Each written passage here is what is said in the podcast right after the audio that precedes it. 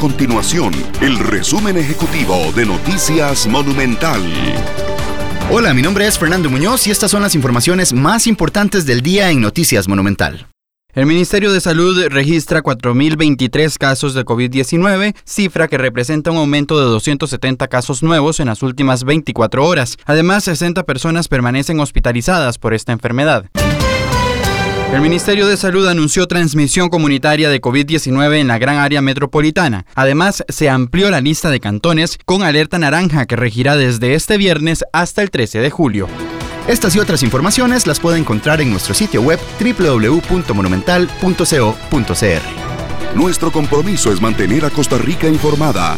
Esto fue el resumen ejecutivo de Noticias Monumental.